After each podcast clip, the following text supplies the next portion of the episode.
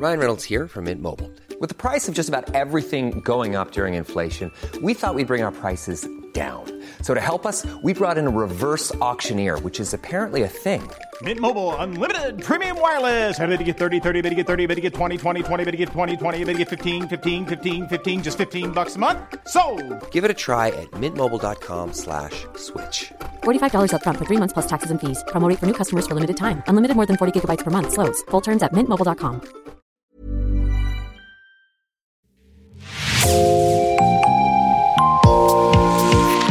Bonjour et bienvenue dans Podcasting, l'actu dans la poche, le podcast quotidien d'actualité du Grand Sud-Ouest. Chaque jour, suivez-nous à la découverte de l'information régionale avec les journalistes et chroniqueurs du territoire. Je m'appelle Jean Berthelot de Lagleté. Nous vous proposons aujourd'hui une carte blanche consacrée à un article qui paraît aujourd'hui dans les colonnes du journal L'équipe. Il compare les clubs de Bergerac et de Versailles qui s'affrontent ce soir à 18h30. Et c'est vous qui êtes l'auteur de la partie consacrée à Bergerac. Bonjour Johan Aubois. Bonjour Jean. Je précise que cet article est donc écrit à quatre mains avec le journaliste toulousain Vincent Villa qui a lui rédigé la partie dédiée à Versailles. Un tout petit mot d'abord Johan puisque nous sommes là pour comprendre le travail journalistique. Il est de coutume dans podcasting de citer le titre de l'article dont on parle, mais cette fois on ne peut pas le faire et je dois préciser que nous enregistrons cet épisode la veille de sa diffusion. Vous pouvez nous expliquer pourquoi vous ne connaissez pas encore le titre de cet article qui est pourtant déjà écrit Alors comme vous, venez de le dire, euh, Jean, on, a travaillé à, deux avec Vincent sur, euh, sur ce papier. Euh, Vincent s'est occupé de la partie versaillaise, je me suis occupé de la partie de, Bergerac, donc j'ai pas pu envoyer un titre dédié uniquement à Bergerac. Vincent n'a pas pu dédier, envoyer un titre dédié à, Versailles, donc ce sera un travail d'éditeur. On a plusieurs éditeurs au journal L'équipe qui reçoivent nos nos articles, qui les corrigent quand il y a besoin, et ça arrive, euh, qui les mettent en forme et qui choisissent très souvent de, très bons titres. Et ce sera leur rôle, quand ils auront reçu nos, deux papiers, de, trouver un titre qui permette de, résumer à la fois cette euh, confrontation inédite, qui permette de ne pas euh, choisir euh, un camp ou un autre. Donc il va falloir trouver un titre assez générique, assez global pour euh, évoquer cet affrontement. Alors Johan, vous présentez dans cet article un comparatif entre deux équipes d'amateurs qui seront en lice ce soir à 18h30 à Périgueux. Bergerac donc d'un côté et Versailles de l'autre joueront en quart de finale de la Coupe de France de football. Celle qui se qualifiera ira ainsi en demi-finale et elle fera partie des quatre meilleures équipes de l'épreuve, ce qui n'est évidemment pas rien pour un club amateur. Un mot d'abord pour les situer, elles évoluent en championnat de France de National 2, c'est la quatrième division, mais durant la saison, elles ne sont pas amenées à se rencontrer, c'est ça? Exactement. Euh, ce sont deux équipes qui évoluent dans deux groupes différents. Euh, Bergerac, ce sera le, c'est le groupe D. Et Versailles, c'est le groupe A. Alors ça fonctionne un petit peu par, euh, par zone géographique. Et Versailles affronte plutôt des, euh, des formations, des réserves professionnelles qui évoluent dans le Grand Ouest, Nord-Ouest, Grand Nord-Ouest. des équipes comme Lorient, comme Vannes, comme Caen, comme Guingamp. Et Bergerac, plutôt dans la partie euh, sud-ouest, euh, avec parfois un petit peu des sur le, le côté est avec Andrézieux notamment, mais sinon c'est Canet, Béziers. euh, ils ont aussi la réserve de Nantes, ils ont les Herbiers, ils ont Montpellier. Voilà. Andrézieux qui avait aussi réalisé un beau parcours hein, en, en Coupe de France. Donc les premiers de chacun des quatre groupes iront en national, la troisième division. Versailles et Bergerac sont bien partis pour monter et à ce niveau, elles pourraient retrouver certaines équipes professionnelles. Exactement. Euh, c'est une division aujourd'hui qui a un niveau assez, euh, homogène, assez, euh, dense, euh, avec d'anciennes équipes qui ont évolué même au plus haut niveau en Ligue 1. Alors pour certaines, ça remonte à, quelques années, voire quelques décennies. Je pense à Châteauroux, à Sedan. Il y a eu Le Mans. Aujourd'hui, il y a des équipes aussi solides comme le Red Star, Chambly, Orléans. Donc c'est vrai que le, niveau est, assez élevé. C'est quasiment une, une deuxième division bis un petit peu en, en national. Alors on en revient maintenant au match de ce soir entre Bergerac et Versailles. D'abord, pourquoi se joue-t-il à Périgueux et non à Bergerac qui reçoit en théorie l'équipe yvelinoise? Alors, dans l'absolu, euh, le match n'aurait même pas dû euh, avoir lieu à, Périgueux, parce que le stade n'est pas homologué pour un, quart de finale. Euh, Bergerac avait déjà obtenu une, dérogation pour son match contre Saint-Étienne, et elle a demandé une nouvelle dérogation pour recevoir Versailles. Euh, c'est pour des questions de sécurité, d'éclairage aussi. Le, cahier des charges est assez, euh, assez élevé aujourd'hui quand on, quand on évolue en, Coupe de France. Et, c'est vrai que Bergerac euh, ne pouvait pas recevoir dans son stade de Caen-Réal, qui est un stade très charmant, très un petit peu désuet avec des bancs en bois, enfin qui un charme assez, assez, assez fou, mais qui, avec sa capacité de 1200 spectateurs et puis un éclairage qui, qui n'est pas aux normes, ne pouvait pas recevoir ce match. Et Périgueux, c'était un petit peu le même cas, La seule solution, c'était le, Matmut des Girondins de Bordeaux. Mais la location, je crois, était de 90 000 euros et c'était beaucoup trop pour une affiche qui n'en est pas une dans l'absolu. Alors évidemment, c'est un quart de finale, mais ce sont deux équipes amateurs qui n'auraient pas permis de, remplir le, le Matmut.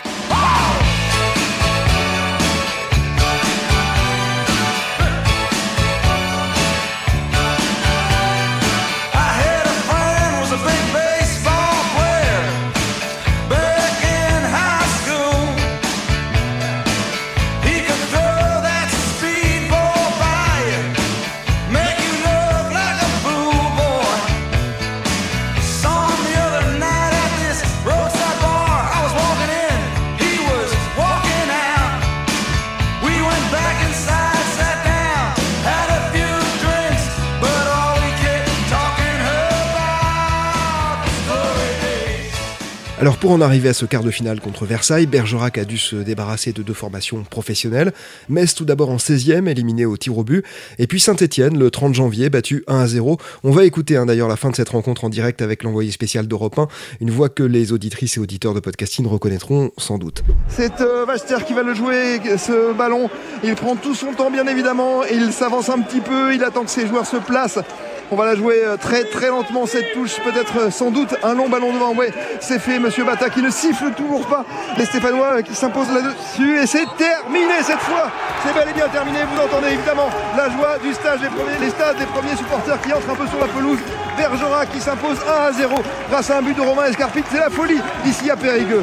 Johan, comment t'expliquer que les Périgordins aient pu ainsi sortir deux équipes professionnelles lors des tours précédents? Alors Bergerac s'appuie sur une, discipline collective assez, assez incroyable. J'ai vu les, deux matchs contre, contre Metz et, Saint-Étienne. Il n'y a pas d'individualité particulièrement forte. Il n'y a pas un joueur qui, qui ressorte vraiment de, de, ce groupe, mais en revanche, ils ont, euh, ils ont une densité euh, défensive, une organisation assez incroyable. Et à la limite, si, si, on devait sortir une individualité, ce serait justement un, joueur euh, que j'appelle moyen, mais c'est pas du tout péjoratif. C'est le capitaine qui, est, qui est capable d'incarner justement ce, ce, jeu sans fioriture, mais faites de passes, faites de déplacements, faites de compensation. Et, en fait, il n'y a jamais à un moment un coéquipier qui se retrouve tout seul, qu'il ait le ballon ou qu'il ne l'ait pas, justement. Donc, ils sont toujours en fait dans des zones assez, euh, assez denses, euh, avec 2, 3, 4 joueurs. Et ils sont très très difficiles à jouer. Et, la preuve, ils sont invaincus depuis euh, le 12 septembre, maintenant. Ils avaient perdu Andrézieux à l'époque. Et ils n'ont pas pris un but depuis le 20 novembre, c'était arrangé. Et surtout, ils n'ont pas pris de but du tout en Coupe de France, ce qui, je pense, est un exploit euh, historique. Et le capitaine en question, c'est Damien Fachan, qui évolue au poste réputé ingrat de milieu défensif. Alors dans l'équipe d'aujourd'hui, donc vous comparez les forces hein, des deux clubs. On ne va pas tout en révéler évidemment, mais inviter au contraire à sa lecture. D'un mot simplement, quels sont pour vous les, atouts et les faiblesses des deux adversaires? Ce serait peut-être l'identité. Alors pour les, atouts, ce serait de, de Bergerac, ce serait peut-être l'identité euh, régionale. J'ai discuté euh, avec le gardien hier et je faisais remarquer que la politique de recrutement de Bergerac euh, s'appuyait sur des, joueurs du cru, des joueurs du, sud-ouest, et lui me répondait qu'en effet, euh, il y avait euh, des, valeurs communes à cette équipe, et que lorsqu'ils étaient un petit peu en difficulté sur le terrain ou en dehors, ça pouvait les souder. Donc c'est un avantage au moment où il y aura une rivalité assez, importante contre Versailles. Versailles a un modèle un peu différent, plus basé sur un, système de mercenaires sont des, gens qui, viennent euh, de niveau supérieur, donc c'est un atout par rapport à Bergerac qui a peut-être plus des joueurs un peu moyens. Euh, mais ce sont aussi des, joueurs qui n'ont pas vocation à rester très longtemps en fait à Versailles. je pense à, des joueurs qui viennent d'arriver là, Johan Brun par exemple. Il arrive de Laval, c'est un attaquant qui joue en national, qui joue à la montée en Ligue 2, qui a préféré venir à Versailles, évidemment pour des raisons financières assez, assez importantes. Donc le, le, distinguo en fait entre, entre les deux clubs euh, fait qu'on a peut-être un club comme Bergerac qui est un club plus proche de, la notion d'amateur, avec des valeurs peut-être euh, très fortes de, de, collectif, et Versailles peut-être plus individualiste, plus fort individuellement, mais peut-être plus en difficulté aussi lorsque, euh, lorsque justement il y a des intérêts ou des égaux différents. Oui, et vous le disiez, hein, c'est vrai que dans ce match contre Saint-Etienne, il y avait 6 joueurs sur les 11 côté euh, Bergerac qui ont été formés ou qui ont joué dans d'autres clubs euh, du sud-ouest, 3 de plus si l'on ajoute les, remplaçants, dont l'un des chouchous, hein, Axel Tressens, un des, chouchous du, public. votre papier dans l'édition du jour est donc consacré à cette rencontre, mais vous aviez écrit d'autres articles sur Bergerac. C'est d'abord un club familial avec à sa tête Christophe et Paul Fauvel. Qui sont-ils et de quelle manière dirigent-ils cette petite entreprise? Quand je suis allé à, Bergerac et que j'ai rencontré les, gens là-bas, euh, j'y allais avec l'idée évidemment de raconter cette euh, organisation familiale et, tout le monde m'a parlé d'une dynastie euh, des, Fauvel, ce, qui était, ce qui était assez amusant. Pour refaire un petit peu l'histoire, Paul Fauvel, qui est l'actuel directeur général du club, a voulu jouer au foot comme la plupart des, des, gamins quand on a 7-8 ans. Il a un peu tanné son père qui est Christophe Fauvel, le président, et Christophe Fauvel, qui, euh, est un passionné de sport, pas forcément de foot, plutôt de, tennis, euh, l'a accompagné. Et c'est un entrepreneur aussi euh, au début des années 90 qui réussit très très bien à Bergerac. Et forcément, il a de l'argent. Les dirigeants de Bergerac qui sont un peu en difficulté le savent. Ils le sollicitent, pardon, pour du sponsoring. Et il met une somme assez importante, l'équivalent de 25 000 euros à l'époque. Et quand les dirigeants voient ça, ils lui disent Tu peux pas être seulement sponsor, il faut que tu sois aussi président. Et pendant quelques semaines, quelques mois, ils l'ont un peu tanné. Et il a fini par accepter ce, rôle de, président euh, qu'il occupe depuis. Euh, alors d'abord comme dirigeant, pardon, et ensuite comme président depuis 2005. Et son fils Paul est donc directeur général. Et son fils est en effet directeur général depuis deux ans, depuis juillet 2019. Il avait auparavant travaillé dans, chez Lagardère. Euh, il a travaillé pour les services marketing, notamment de Saint-Etienne, ce qui est assez euh, amusant. Euh, le club qu'ils ont battu au, tour précédent. Et aujourd'hui, bah, il travaille. oui, c'est une petite affaire familiale. J'ai l'impression que Paul s'occupe plus des affaires quotidiennes. Et Christophe, le papa, qui est le président, a une figure un petit peu tutélaire. C'est un peu. Ils se partagent le. Ils le disent pas comme ça, mais ils se partagent les rôles. Il y en a un, c'est le good cop, l'autre, c'est le bad cop. Euh, le papa, c'est plutôt le bad cop qui allume tout le monde dans les, dans les, dans les, journaux ou sur les réseaux sociaux. Et Paul, qui est plus jeune, qui a 25 ans, euh, arrondit un petit peu les angles. Et puis c'est lui qui met les, mains dans le, dans le cambouis. Le, papa a 63 ans, il a un peu plus de, recul et il profite aujourd'hui la, la vitrine de la Coupe de France pour, euh, pour, pour revenir aux affaires. Mais c'est vraiment Paul, je crois, qui, gère au quotidien ce, club de, National 2.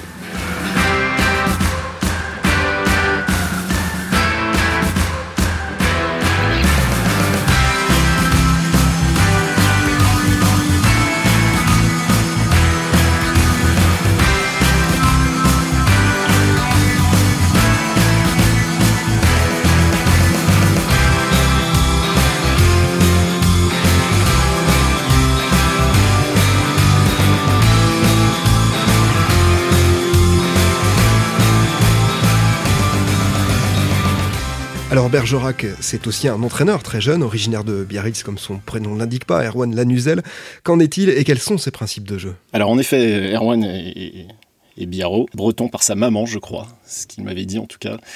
Euh, c'est un entraîneur euh, en fait qui l'est par vocation. C'est-à-dire que la plupart des entraîneurs le, le, deviennent par défaut, en tout cas pour rester un petit peu dans le milieu du foot. Lui, à 22 ans, il a décidé d'arrêter sa carrière, de son propre aveu, parce qu'il n'était pas assez bon comme gardien de but de toute façon. Mais à 22 ans, il a pris une, équipe de, seniors, ce qui est pas simple, parce que la plupart des joueurs étaient ses copains, plus âgés parfois pour, pour certains.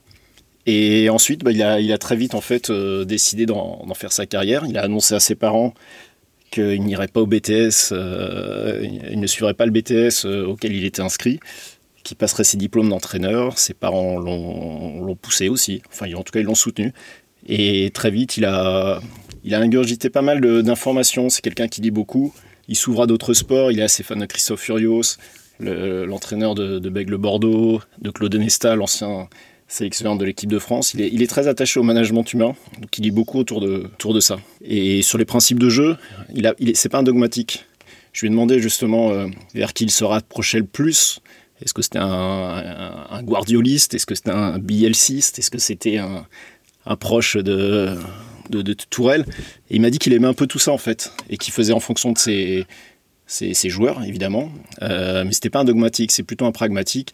qui est capable, comme il me l'expliquait, d'apprécier un but marqué après 45 passes ou après deux passes directes. Donc il est, il est assez, assez attentif en revanche à l'organisation défensive et au travail de ses attaquants. Et aujourd'hui, ça paye puisque on le constate, euh, Bergerac n'a pas pris un but en, Coupe de France depuis le début de la compétition. Marcelo Bielsa, Pep Guardiola, auquel vous avez euh, fait euh, allusion de grands entraîneurs, ainsi que Thomas Tuchel, passé par le Paris Saint-Germain et Claude Onesta, bien sûr, ancien sélectionneur de handball. Concernant les joueurs, vous nous avez beaucoup parlé du collectif, et c'est ce qui fait la force de Bergerac, mais quels sont ceux qui ont particulièrement marqué les esprits durant cette campagne et que l'on peut imaginer peut-être retrouver plus haut à l'avenir? Pour être tout à fait honnête, je ne suis pas certain qu'on retrouve euh, des, joueurs, euh, des joueurs au plus haut niveau. Ils ont réussi à construire une, très bonne équipe avec de très bons éléments, mais c'est pas une équipe qui va briller ou qui va basculer euh, grâce à un élément. C'est vraiment une, organisation, et de ce que j'ai vu, hein, je peux me tromper, j'espère pour certains me, tromper, mais pour avoir suivi Carquefou par le passé, pour avoir suivi Queville aussi, à une ou deux exceptions près. Il y en a très peu qui, passent le cut en fait du, secteur professionnel. Ils arrivent de, de centres de formation, ils ont un très très bon niveau, mais il leur a peut-être manqué quelque chose à l'époque et ce quelque chose leur manque encore aujourd'hui, je pense. Un mot aussi, Johan, hein, sur le parcours de Bergerac et d'ailleurs de Versailles. Il y aura donc forcément un club de National 2 en demi-finale de cette Coupe de France. On galvaude parfois les termes d'exploit, d'historique, mais est-ce que c'est une performance si rare que cela Vous venez de parler hein, à l'instant de Quevilly, de Carquefou, on pense par exemple aussi euh, à Calais, mais voilà, est-ce que c'est si rare que cela? Ça l'est de moins en moins, parce que les, clubs professionnels aujourd'hui forment tellement de, joueurs. Euh, si on part sur une promotion d'une trentaine de joueurs par exemple, euh, on peut penser que 3 ou 4 vont vraiment signer professionnels, ce qui en laisse euh, une vingtaine sur le, carreau. Tous n'ont pas fait des, études ou n'ont pas envisagé de faire des études pour euh, évoluer dans un autre milieu que le, foot. Donc ils s'accrochent un petit peu, ils savent qu'il y a des opportunités aussi dans des divisions inférieures, comme justement National ou la N2 ou la N3 toujours l'espoir évidemment euh, un jour d'aller plus haut, mais en tout cas ils peuvent vivre dans, ces divisions-là pendant quelques années. Euh, il faudra évidemment envisager euh, par la suite des, reconversions, mais en tout cas ils peuvent jusqu'à 30-35 ans vivre de leur passion. ce qui implique en fait qu'il y a de plus en plus de très très bons joueurs dans les clubs dits amateurs qui, qui ne sont amateurs en fait que par leur organisation, leur infrastructure, Bergerac, Versailles, par exemple, ont des infrastructures d'entraînement très, très bas de gamme, très faibles. Mais pour le reste, euh, il y a des contrats fédéraux. Euh, les joueurs ont des entraînements tous les jours. Certains ne travaillent pas à côté. Même la plupart aujourd'hui ne travaillent pas à côté. Donc ils, sont en fait dans des conditions de joueurs professionnels sans avoir le statut ou en tout cas sans avoir le, salaire de, de joueurs professionnels. Donc la différence aujourd'hui entre les professionnels et les amateurs, je ne vais pas dire qu'elle est minime, mais en tout cas elle se resserre au fil des années ce qui explique qu'on a des exploits, en tout cas ce qu'on apparente à des exploits euh, depuis quelques années, que ce soit Calais, que ce soit Quevilly, que ce soit Carquefou, ou les Herbiers qui sont même allés en, finale euh, il y, a, quelques années. Quand vous dites que certains ne travaillent pas à côté, aujourd'hui, le salaire d'un joueur de National 2 en moyenne, ça tourne aux alentours de combien? Ah, C'est assez compliqué, ça dépend vraiment des, budgets des clubs et de leur politique. Euh, si on compare aujourd'hui Bergerac et Versailles, Bergerac a un budget de 1 million d'euros, 1,1 million d'euros. Versailles, c'est plutôt 2 millions d'euros, donc c'est pas du tout ni les mêmes salaires ni les mêmes primes. Euh, Johan Brun, dont je vous parlais tout à l'heure, l'attaquant euh, arrivé de Laval euh, pendant, les fêtes de Noël, est annoncé avec un salaire de, de 8000 euros, ce qui est énorme en National 2. ce qui peut même être l'équivalent de certains joueurs moyens de Ligue 2. Versailles hein, qui sort parfois quelques, quelques joueurs qui réussissent au plus haut niveau. On pense dernièrement, lui est en passe sans doute de réussir, mais au, au jeune Parisien Édouard Michu.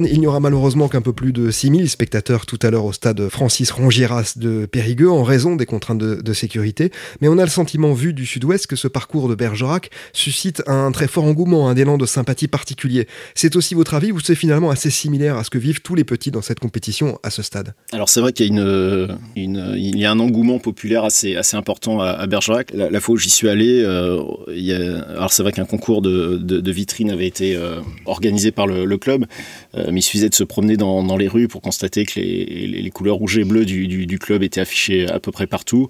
on sentait aussi qu'au niveau de la municipalité, ça créait un, certain engouement. maintenant, c'est ce qu'on retrouve en règle générale dans la plupart des, villes que je vous ai citées et qui avaient réalisé des, exploits. C'est peut-être plus fort aujourd'hui dans une ville comme Bergerac qui, euh, à part en 2017, n'a pas eu beaucoup d'épopées en Coupe de France. On ne pense pas forcément à Bergerac quand on, parle d'une épopée en Coupe de France. Et le fait aujourd'hui d'avoir la possibilité, euh, en battant Versailles, d'aller en, demi-finale de la Coupe de France, ça crée, j'imagine, une, une, attente encore, encore plus grande. Un tout dernier mot, Johan, et là je vais me montrer assez peu charitable. Hein. Quel est votre pronostic pour ce quart de finale? C'est en effet pas très charitable, parce que euh, vous m'enregistrez et que vous allez ressortir l'archive si ça se passe pas comme je l'ai prévu. Euh, je, pense qu'on a, on a affaire à deux équipes très disciplinées. Aucune des deux ne voudra prendre de, risques, je pense, pour euh, ne pas se faire punir. Pour les spectateurs et les téléspectateurs, je je sais pas, je vais peut-être me tromper, mais j'ai l'impression que ce sera un match assez fermé. Donc je parierais plutôt sur un match nul, voire un, bon vieux 0-0 de, N2 pour que le spectacle soit quand même à l'arrivée, peut-être une, séance de, de tir au but très longue, euh, assez rocambolesque, et après, et après avec une victoire de, de Bergerac ou, de Versailles, mon, cœur ne, ne balance pas, ça m'est un petit peu égal je, serai content pour les deux. Très bien, et on précise hein, d'ailleurs qu'il n'y aura pas de prolongation. Hein. En cas de 0-0 ou en cas d'égalité, à la fin, ce sera directement les tirs au but. Merci beaucoup, Johan Aubois, d'être venu au micro de Podcasting. Merci, Jean. Votre article est à retrouver dans les colonnes de l'équipe et sur le site du quotidien, bien sûr, tout comme d'ailleurs vos autres papiers consacrés à Bergerac. C'est la fin de cet épisode de Podcasting. Rédaction en chef Anne-Charlotte Delange, production Juliette Brosseau, Juliette Chénion, Clara Echari, Myrène Graïco Echea, Mathilde Deleuil et Marion Ruot, iconographie Magali Marico, programmation Gabriel Taïeb et réalisation Olivier Duval. Si vous aimez Podcasting, le podcast quotidien d'actualité du Grand Sud-Ouest, n'hésitez pas à vous abonner, à liker et à partager nos publications. Retrouvez-nous chaque jour à 16h30 sur notre site et sur nos réseaux sociaux ainsi que sur ceux des médias indépendants de la région qui sont nos partenaires. Retrouvez-nous aussi sur toutes les plateformes d'écoute dont Spotify, Deezer, Apple Podcast ou Google Podcast. Podcasting, c'est l'actu dans la poche et bien sûr, allez Bergerac.